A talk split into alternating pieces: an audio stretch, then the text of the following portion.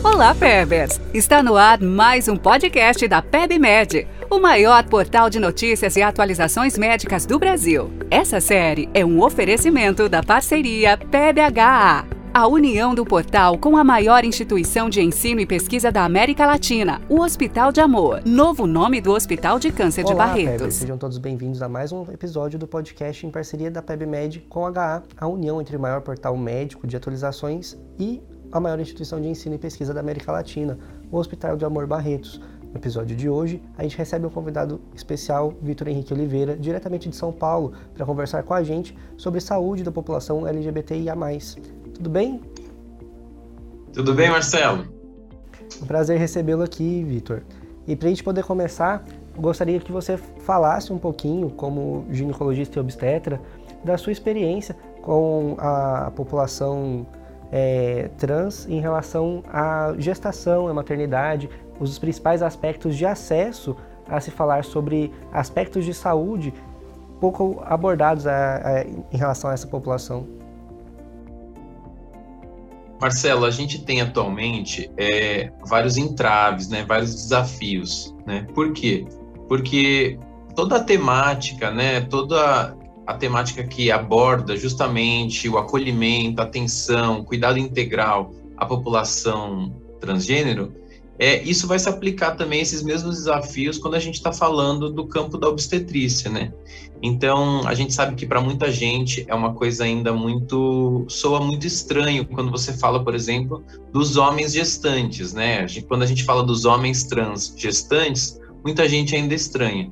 Então a gente tem uma série de barreiras a enfrentar, né? A gente já tem uma série de barreiras quando a gente fala da população de mulheres cis. A gente já sabe todos os casos de violência obstétrica, é, toda a articulação que a gente tem no sistema de saúde, tentando superar esses desafios e entregar uma assistência mais humanizada, né? É, renascer com um parto mais adequado, né? Uma experiência de parto mais adequada. Quando a gente fala da população trans, isso ainda fica muito mais difícil, né? Porque a gente já tem todos os entraves de acesso dessa população, né? Ou seja, a população trans tem uma dificuldade muito maior de conseguir né, acessar o aparelho de saúde, seja o BS, né, os postos de saúde, as UPAs, os prontos-socorros e as maternidades também. Né? E fora os, os entraves que eles têm no próprio atendimento, independente se é gestante ou não, né? que é respeitar o, os pronomes e artigos, né, de acordo com o gênero identificado pela pessoa, né, além de toda a assistência, tentar entender, né, e tentar acolher aquelas demandas da população. Então a gente tem uma série de dificuldades, o que faz que muitas vezes essa população é, não busque os serviços de saúde de forma adequada. Então, quando você tem homens trans que necessitam às vezes de uma rede de de assistência especializada e precisam dessa assistência mais de perto, eles acabam tendo um pré-natal mais insuficiente ou então acabam passando por situações, né, é, indelicadas, situações de violência, de mau atendimento, de mau acolhimento, de negligência em todos os serviços. É, a gente ainda precisa de uma conseguir construir uma operacionalização no serviço de saúde para que essa população seja bem recebida, né? Em relação à parte de terapia hormonal que é oferecida e as grandes barreiras em relação à população de homens trans, por exemplo, o quanto a gente ainda precisa avançar dentro da comunidade médica para poder quebrar alguns mitos e algumas barreiras, inclusive para poder orientar em relação à contracepção nessa população, é, a gente sabe que testosterona, por exemplo, não, não, é, não deve ser visto como contraceptivo em relação a essa população, né? Uma coisa não, não tem a ver exatamente com a outra. Como que a gente faz para poder orientar é, os principais métodos contraceptivos para esse recorte populacional que precisa tanto de, de acesso à saúde? É, a gente precisa olhar que desde 2008, né, já existe todo o programa que define como que são as, as formas da gente fazer a harmonização, né? No início ele abordava é, as mulheres trans, né? E daí ele foi sendo adaptado ao longo do tempo. Então a gente já tem aí 13 anos, né, atualmente, desse programa desde que se iniciou, que o SUS, né, o Ministério da Saúde, é, liberou a primeira cartilha. Só que a gente percebe que ainda existe uma série de entraves, né? Por mais que esteja lá previsto que essa população ela está assistida pelo SUS para conseguir acolhimento, acompanhamento psicológico, acompanhamento integral de saúde, é, bem como os, os próprios hormônios que vão ser utilizados, né, para hormonização transgênero, a gente sabe que na prática, na realidade, muitas vezes isso não é dispensado para a população, né? Ou seja, por mais que o médico prescreva, isso dificilmente chega, porque você tem uma série de barreiras no, nos mecanismos para ele conseguir pegar essa medicação no SUS. Então, muitas vezes, essa medicação fica por conta do próprio paciente ter que comprar. Né? E a gente sabe que isso tem um custo e tudo mais. Além disso, o preconceito dentro da comunidade médica ainda é muito grande. Né? Quando a gente fala disso, as pessoas colocam uma série de empecilhos, mas são empecilhos é, um pouco sem fundamento.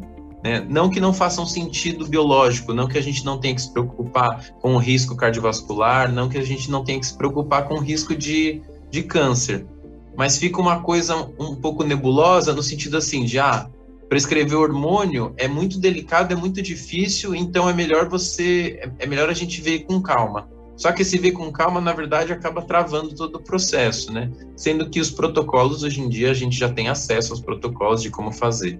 Então, acho que é mais a questão da formação, né? A formação médica deveria começar a atentar mais para isso, para que você tenha médicos generalistas que já tenham uma base de conhecimento disso, né?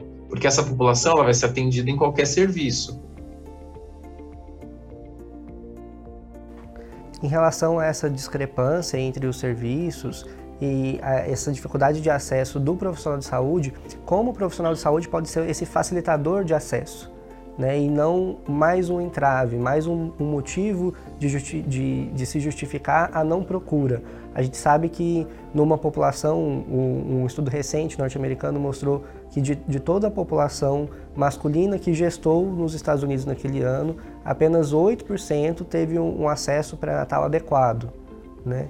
Como que a gente consegue tornar essa figura do profissional de saúde mais acolhedora e mais um ponto de acesso para se levar cuidado em saúde para a população? Marcelo, acredita-se hoje que seriam duas vertentes, né? Uma do próprio profissional de se atualizar e entender o ambiente que ele vive e entender esse momento, né, que essa pauta está tão em voga, a gente tem visto tanto falar, esse é o mês da consciência, né, da visibilidade é, da população LGBTQIA+. Então, primeiro ponto é o próprio profissional ir atrás, né, se atualizar, fazer cursos, estudar. A gente sabe que a profissão médica, né, Marcelo, é uma profissão que a gente estuda para o resto da vida. Então, cabe ao profissional entender esse esse cenário e de que cabe a ele também essa responsabilidade social mesmo de conseguir atender essa população. Mas hoje em dia a gente fica só com essa parcela, então fica cabe ao profissional que tem interesse, que de alguma forma se sensibilizou pela causa para tentar acolher essa população, ele vai atrás e tenta se aperfeiçoar. É, só isso não resolve o problema. Então, em paralelo a isso, a gente precisa também ter uma mudança no próprio sistema porque hoje em dia o sistema de saúde ele está desenhado de uma maneira que ele cria algumas situações de preconceito. Vou dar um exemplo. Quando você faz a redefinição de gênero, por exemplo, com um documento e tudo mais, é, isso no SUS também muda, porque muda pelo CPF. Só que para cada procedimento, às vezes a gente tem um código. São questões burocráticas mesmo, né? Então, por exemplo, um ultrassom transvaginal. É, se lá tá gênero masculino, o sistema já impede que esse paciente consiga fazer. Então, um homem trans, por exemplo, se eu solicito para ele um ultrassom transvaginal e ele fez a redefinição, isso dá um erro no sistema e isso fica bloqueado. Da mesma maneira como quando um homem trans engravida, ele não consegue abrir a carteira de pré-natal, porque no CIS pré-natal, né, ele tá lá como gênero masculino, se ele fez a redefinição.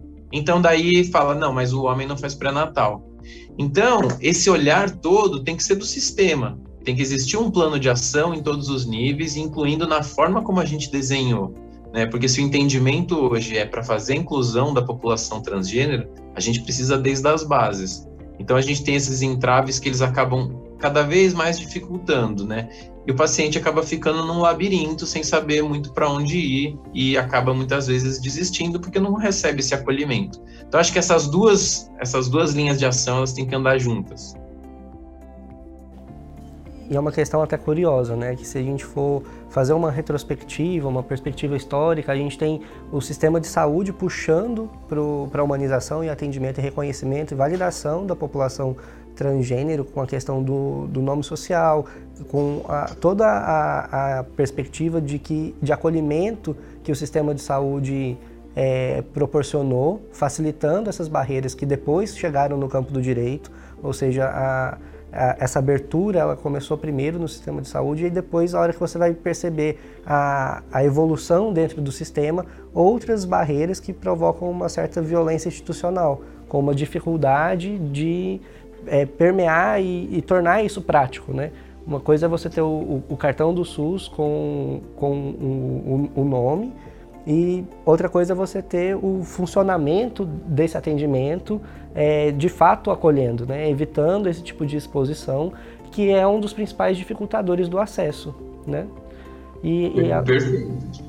Além disso, é, o que você percebe que são as principais demandas e demandas ocultas de saúde da, não só da população transgênero, mas de toda a população LGBTQIA+, que às vezes não é abordado dentro de um, de um atendimento médico, ou que às vezes a gente não, não se percebe como uma demanda de saúde a ser tratada pelo profissional. Marcelo, acho que hoje em dia a gente tem discutido muito sobre saúde global, né? No, no momento da pandemia, a gente fala muito sobre tudo que integra a saúde da comunidade mesmo como um todo, e a gente também fala de saúde integral, né? Como esse próprio indivíduo integra todas as esferas da sua saúde. Então, sua saúde financeira, sua saúde afetiva, sua saúde mental, sua saúde física, é, sua saúde sexual. Quando a gente fala de população é, LGBTQIA+, durante muito tempo a conotação é que a gente estava falando só sobre temas que envolviam sexualidade, porque parecia, né, ficava no imaginário da população que a gente está falando de orientação sexual e de identidade de gênero, e daí então a gente está falando sobre sexualidade. Só que quando a gente fala da, disso, dessa população, a gente não está falando só sobre isso, a gente está falando como um todo. Então as demandas ocultas ficam assim, por exemplo, é, a gente sabe que essa população toda tem um, um, índice de imunização muito mais baixo, porque não procura os serviços de atenção primária, então acaba não participando dos calendários de vacinação. A gente sabe que as pacientes têm um pré-natal muito mais é, defasado, né? A gente sabe que é uma população que tem uma saúde mental, é, de certa forma, com vários prejuízos, né? Não por conta de ser uma população LGBTQIA+, então isso está associado com o aumento das comorbidades psiquiátricas, não é isso. Mas é por conta do cenário ambiental e toda a luta e os entraves de preconceitos sociais que vive, isso impacta significativamente na saúde mental dessa população. A gente sabe que os números de depressão e ansiedade são muito altos, a gente sabe que a taxa de suicídio dentro da população é muito alta, né? Sem falar, por exemplo, da população trans, que a gente sabe que uma demanda oculta são os casos de violência, né? É, a, a, violência não só institucional, como você comentou, mas a violência gratuita que a população é, trans recebe diariamente nas ruas e vive com esse medo e muitas vezes acaba é, tendo situações de clandestinidade, acaba não procurando serviço de saúde. Então essas pequenas demandas, na verdade não são pequenas, né? É, essas áreas da saúde que a gente tem, elas ficam muitas vezes defasadas. Porque quando se discute saúde LGBTQIA, parece que a gente só está falando de sexualidade, de infecção sexualmente transmissível, e a gente não está falando disso. A gente está falando desse indivíduo como um todo, né? Esses homens e mulheres, né, ou pessoas não binárias que não se identificam com um, tanto um gênero quanto o outro, ou o gênero interse é, a identidade intersexo, né? É, tudo isso que a gente tem falado hoje em dia, é, a gente está falando como um todo, porque isso atravessa a vida da pessoa e a experiência dela em saúde. Então, acho que essas demandas ocultas são no plano global, assim, a gente tem que discutir porque tem muita defasagem. Né?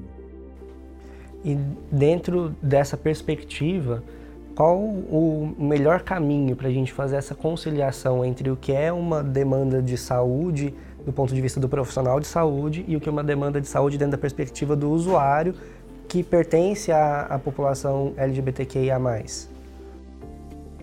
Eu, eu sempre, eu sou um entusiasta da educação, né? Então eu acredito que tanto através da educação da população, né, da população LGBT, LGBTQIA+, tanto quanto da educação dos profissionais de saúde, a gente consegue começar a fazer uma transformação de cultura, né? Então a gente passa a cultivar, né, uma uma lógica de acolhimento e cuidado mútuo. Então com isso a gente começa identificar que algumas demandas devem ser urgentemente respeitadas, né? É, e essa educação vem através, por exemplo, da educação sexual, que é outro tema super polêmico, que as pessoas acreditam que educação sexual é o profissional ensinar sobre relação sexual e coito nas escolas. E não é sobre isso que a gente está falando. A sexualidade humana, ela ultrapassa essas barreiras, né? Ela, a gente está falando sobre existência, sobre identidade, sobre construção de identitária, né? Então, a educação é uma das ferramentas para a gente conseguir entender todos esses efeitos que gera na saúde, tanto como profissional como é, paciente, usuário, né, que procura o sistema de saúde. Daí eu acho que um programa né, é, de saúde educacional, populacional, deveria ser feito, porque a gente daí tem as cartilhas que podem então é, alinhar, homogeneizar né, os discursos dentro do sistema de saúde. E para a gente diminuir os entraves e as barreiras que às vezes são criadas por nós, profissionais da saúde, em relação a esse cuidado, a gente tem políticas nacionais já destinadas à população LGBTQIA+, que fazem parte do Sistema Único de Saúde, como, por exemplo, o direito à terapia de hormonização tanto feminilizante quanto masculinizante, no caso de pessoas trans, por exemplo, o direito ao acesso à, à mastectomia como cirurgia é, modificadora, ou mesmo em relação à redesignação, como parte de, daquilo que é ofertado dentro da, da cartela do, do Sistema Único de Saúde, mas existem também outras demandas, como por exemplo aumento de risco cardiovascular para quem faz a terapia hormonal, que é um outro ponto que a gente precisa abordar. Uma vez no cuidado com um, uma mulher trans, uma dificuldade que ela relatou para mim em consulta foi justamente a questão de às vezes ser vista apenas como um, uma questão de atenção à saúde sexual no momento da consulta, com uma barreira para procurar o serviço porque é, ela não gostaria de toda vez que chegasse à unidade básica de saúde fosse ofertado, por exemplo, uma testagem rápida e que outras questões pudessem ser abordadas. E como a gente consegue é, intervir junto à, nossa comunidade de profissional de saúde para poder é, trabalhar esses outros pontos de atenção à saúde, em relação à, à saúde mental e aos aspectos culturais desse cuidado eu acho que tem a ver com a mudança na operacionalização né, das ações de saúde no sistema. Então, o profissional médico, que muitas vezes é o prescritor, né, ele tem que estar atento a todas essas políticas né, para poder fazer acontecer, porque no papel ela já está escrita, e no papel está muito bem escrita. Só que quando o usuário vai procurar isso, a gente sabe que muitas vezes não funciona. Então, se a comunidade de profissionais né, é, cria mecanismos e caminhos para que o que está escrito no papel seja feito, a gente vê mudança. Né? A gente tem percebido um movimento cada vez maior de procura dos próprios profissionais de se atualizarem, de entenderem né, mais sobre a temática, né? Por vários motivos, né? Uma porque a população LGBTQIA+, tem alcançado novos espaços e com isso vai gerando uma, um movimento de, de naturalização, né? As pessoas vão entendendo de que são pessoas como qualquer outras. A população LGBTQIA+, é um indivíduo como qualquer outro. E com isso, conquistando esses espaços, vai fomentando. Então, tanto o paciente quanto o profissional, né?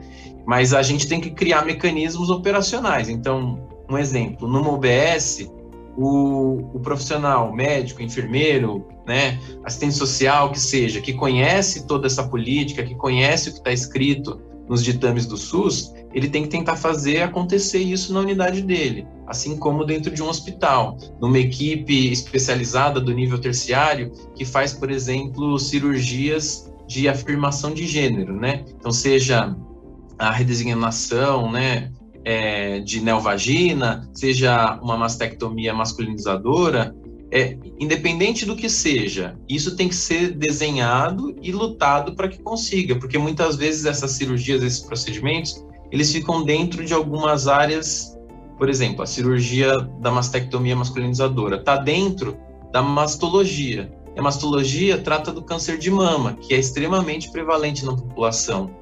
Então, às vezes a fila de espera para um homem trans conseguir fazer essa cirurgia vai ser muito longa, porque os casos de câncer vão passar na frente dele porque vão falar assim, ah, é por uma ordem de emergência, né? Só que com isso essa população vai ficar desassistida. Então a gente tem que criar mecanismos, né? E, e até como ação afirmativa, para que essa população tenha direitos mais garantidos. Essa questão da praticidade do acesso, né, da, da garantia do direito, talvez seja o, o grande desafio nosso, né? Que a, a política ela está escrita e ela está em vigor, né? A gente tem uma dificuldade de poder entregar esse acesso. Uma vez também em contato com um, uma paciente que foi em busca de terapia de hormonização, ela disse que ela tinha passado na consulta com um colega endócrino pouco tempo antes e que tinha tido uma barreira, um entrave em relação à prescrição e aí ela procurou a unidade básica de saúde, mas até ali ela estava utilizando a medicação por conta, sem, sem nenhuma orientação e, e aumentando os riscos em relação a, ao tipo de, de terapia é, pretendida e em busca de um resultado que é prioritário. Não é um resultado menos importante ou menos urgente do que outro. É tão prioritário quanto, é uma demanda de saúde diferente apenas, né? É, é, é isso que a gente sente todos os dias, porque é, esses entraves muitas vezes também eles vêm propriamente de ou de desinformação do profissional de saúde ou às vezes até de ideologias, né? E isso deve ser deixado de lado. O profissional tem que entender que independente das suas crenças, é, ele tem que cumprir um protocolo técnico que está ali, independente, né? Se ele não concorda ou discorda, ele pode escolher isso para a vida dele, né? Mas em relação ao paciente, se o paciente deseja, se ele não tá, se ele está sendo ético, respeitando os princípios, né? De não causar nenhum mal para o paciente, respeitando a autonomia do paciente, a gente deve fornecer essas terapêuticas, né? E a gente percebe que muitas vezes não é isso que acontece, né? Vitor, e você acha que a falta de figuras de identificação é, entre os profissionais é, em relação à população LGBTQIA+, pode ser também um dificultador desse acesso, no sentido de é, a gente não encontrar com tanta frequência profissionais de saúde que se identifiquem como parte da população, ou quando se identificam, não ser a imagem é, da, de, de, espelhamento diretamente da população. Às vezes a gente não encontra tantos homens e mulheres trans como profissionais de saúde, como na figura do médico ou na figura do enfermeiro, sendo uma barreira para esse acesso? Eu acho que sim. E sou até um pouco entusiasta nessa questão, porque assim, a gente sabe que o movimento né, LGBTQIA+, ele também é atravessado por outras é, outros aspectos, né? Então, se a gente for ver todas as letras da sigla, a gente sabe que os gays conquistaram espaço antes, né? Porque o movimento gay muitas vezes tinha lá representantes, né, homens cis, brancos, lutando pelos seus direitos. Então a gente sabe que eles conseguiram espaço. Quando eles abrem espaço, hoje em dia a gente tem um número de homens cis, gays, brancos muito grande na saúde, né? É, de forma muitas vezes declarada. E com isso a gente foi percebendo outros movimentos, como das mulheres lésbicas. E lógico que a luta feminista vai estar envolvida nessa questão, né? Porque a gente está falando sobre direitos conquistados, né? É, e ao longo do tempo a gente vem percebendo que com esses profissionais conquistando os espaços de trabalho, né? Conquistando esse status quo de, de prestígio e de atuação dentro da saúde, a gente percebe que o próprio usuário ele se sente mais à vontade de procurar o serviço. A gente vai gerando uma rede de cultura, né? É, da mesma maneira da população trans, é que a gente sabe que ainda é uma população que é, começou agora recentemente ter mais espaço, mais voz, mas a luta, a luta dessa, dessa comunidade é muito grande, há muito tempo, né? Tanto a população de transmasculina, mulheres trans, travestis, a gente sabe que é uma luta longa. É, e agora conquistando esses espaços cada vez mais de visibilidade, espaços de poder, tanto de forma como participação popular, como de agentes constitucionais, né, participando como vereadoras. A gente teve esse ano aí uma série de vereadoras é, travestis eleitas, né, mulheres trans, homens trans. Então, conforme a gente vai ocupando esses espaços, o próprio usuário vai se identificando. Né? Então, eu acho um problema, mas eu percebo esse movimento, então eu fico, eu fico entusiasta, porque eu acho que é uma luta também é um ato político civil nosso, como profissional de saúde, de poder abrir isso para a comunidade, dizendo assim: olha, sendo LGBTQIA, eu, como um homem gay, estou aqui trabalhando e eu vou tentar também lutar para abrir portas para vocês poderem ser cada vez mais acolhidos. Eu acho que essa, essa relação de identidade com que é do usuário com o profissional é extremamente importante esse pode ser mais um dos caminhos para se abrir as portas de acessibilidade, né? Não, não só gerar acesso, mas acessibilidade ao, ao sistema e ao cuidado em saúde como, como um todo, né? Uma boa perspectiva. A gente tem uma mudança, é, como você mesmo disse, de representatividade em outros cenários muito maior, né? A gente vai perdendo o espaço da população é, em arquétipos, em algo que seja ultra estereotipado em pontos específicos, né, marginais, para pontos centrais, no campo da atuação política, no campo do desenho de como deve ser o sistema, de como o sistema pode ser pensado dentro da necessidade de todos, né, e não só do grupo que é maioria, ou do grupo que é a, a, a imagem de controle maior, ou a principal porta de atuação. Né? A gente tem um, uma dificuldade grande de encontrar profissionais de saúde é, em todo o cenário da diversidade humana, né? E quando a gente vai é, saindo desse, desse cenário e aumentando o leque, a gente vê os impactos disso em indicadores de saúde que são do nosso interesse como um todo, né, para melhorar a assistência à população. A, a gente tem, inclusive, em relação à própria questão da violência, às vezes uma, um desconhecimento do profissional de saúde como fazer a notificação em relação à violência contra a mulher que é algo que já existe com uma forte consolidação dentro da sociedade. Em, em relação à população trans também, até no ponto de vista do acolhimento, do não julgamento, da receptividade, né? As questões de homofobia também, que ah, são, por vezes, tratadas como um aspecto marginal em relação a aquilo que é uma demanda social e que, dentro do sistema de saúde, é um tema central porque deixa eh, impactos, né? grandes em relação à, à saúde, desde o ponto de vista de não procurar a, o serviço de saúde ou atenção especializada, até mesmo em relação ao momento de você precisar do acolhimento e de receber a tratativa adequada, né? como a gente acabou de, de comentar por aqui. A gente tem uma perspectiva de que nos próximos anos isso é, modifique cada vez mais, né? a gente tem espaços como esse, por exemplo, em que essa é uma temática, coisa que há, há, há anos e breves anos, né, desde quando a gente entrou na faculdade, por exemplo, esse tema saiu de algo que era ultra periférico para ser uma temática central dentro da, da, do profissional de saúde, tanto do interesse de se procurar saber sobre, quanto de ofertar meios para se capacitar e se atualizar. Então, conforme a gente vai percebendo a mudança de gerações, a gente também vai percebendo a, a ampliação de, de telas, de repertórios possíveis para discussão e inclusão de toda a, a, diversidade humana, entre elas a população LGBTQIA+. É, eu, eu, eu, acho que é totalmente isso, Marcelo. Você, você concluiu, resumiu né, é, toda essa discussão, porque é, a gente tem que, através desse exercício da mudança de entendimento do que é ser humano, né? A medicina durante muitos tempos, durante a história da medicina, né, e da área da saúde, mas falando aqui da medicina, que é a nossa área, é, estudou ah, as doenças e tal, mas essas doenças eram todas vistas em cima do homem, né? E de que homem? Desse homem rico, privilegiado, que era estudado e que tinha acesso à saúde, né? E todo, toda a população que ficava à margem, que não tinha acesso à saúde, né? Ela era vista como diferente. É, a gente tem vindo, vindo num movimento, né, desde quando a gente entrou na faculdade, que esses temas estavam periféricos, você falou, e agora não, agora as pessoas entendem de quando a gente fala de algum processo de saúde, doença, a pergunta é, mas isso em relação a quem? Isso daí acontece para uma pessoa que tem acesso ou para uma pessoa que não tem acesso? Ah, essa doença ela se torna dessa maneira se a pessoa cuidar ou se ela não cuidar.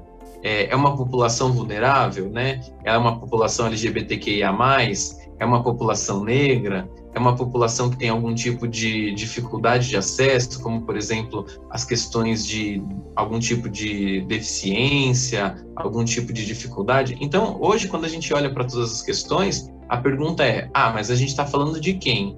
E com isso a gente humaniza o indivíduo, porque a gente está individualizando, né? Cada caso é um caso. É importante saber o cenário do todo, mas é importante também saber os atravessamentos, como aquela doença atravessa um determinado indivíduo na sua construção que é única, né? que não vai ter duas iguais. Aquele indivíduo é único e ele vai experimentar e vai vivenciar aquele processo de saúde de uma forma completamente diferente de qualquer outra pessoa.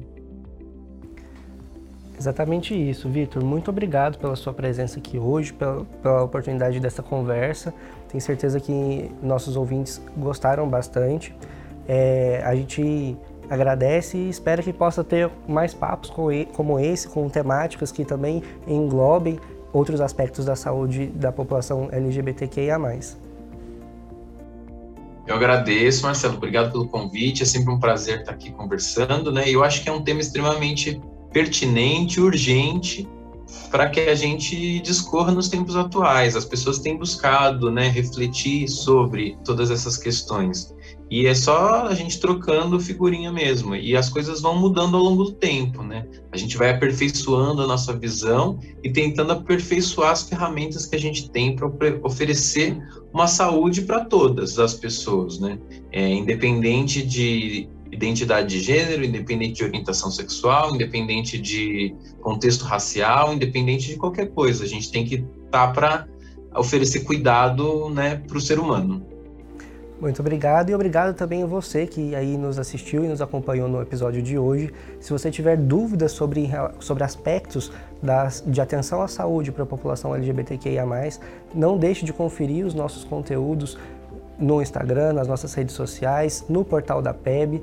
A gente tem, durante todo esse mês, vários conteúdos abordando aspectos dessa temática, inclusive que nós comentamos aqui, desde a notificação até aspectos da terapia de hormonização e outros pontos da política de atenção à saúde da população LGBTQIA+. Esse foi o nosso episódio de hoje, a gente vê no nosso próximo encontro. Você ouviu a mais um podcast do portal da PEB, feito pela maior instituição de ensino e pesquisa da América Latina, o Hospital de Amor. Mais informações e atualizações em saúde você encontra em nosso portal. Acesse pebmed.com.br. Seja parte dessa comunidade, se inscreva em nosso canal, curta, compartilhe e ative as notificações para não perder nenhum conteúdo. Faça você também ciência com qualidade, permitindo que mais conteúdos como esse sejam produzidos através da sua doação em hospitaldeamor.com.br barra doe. O seu clique transforma tudo.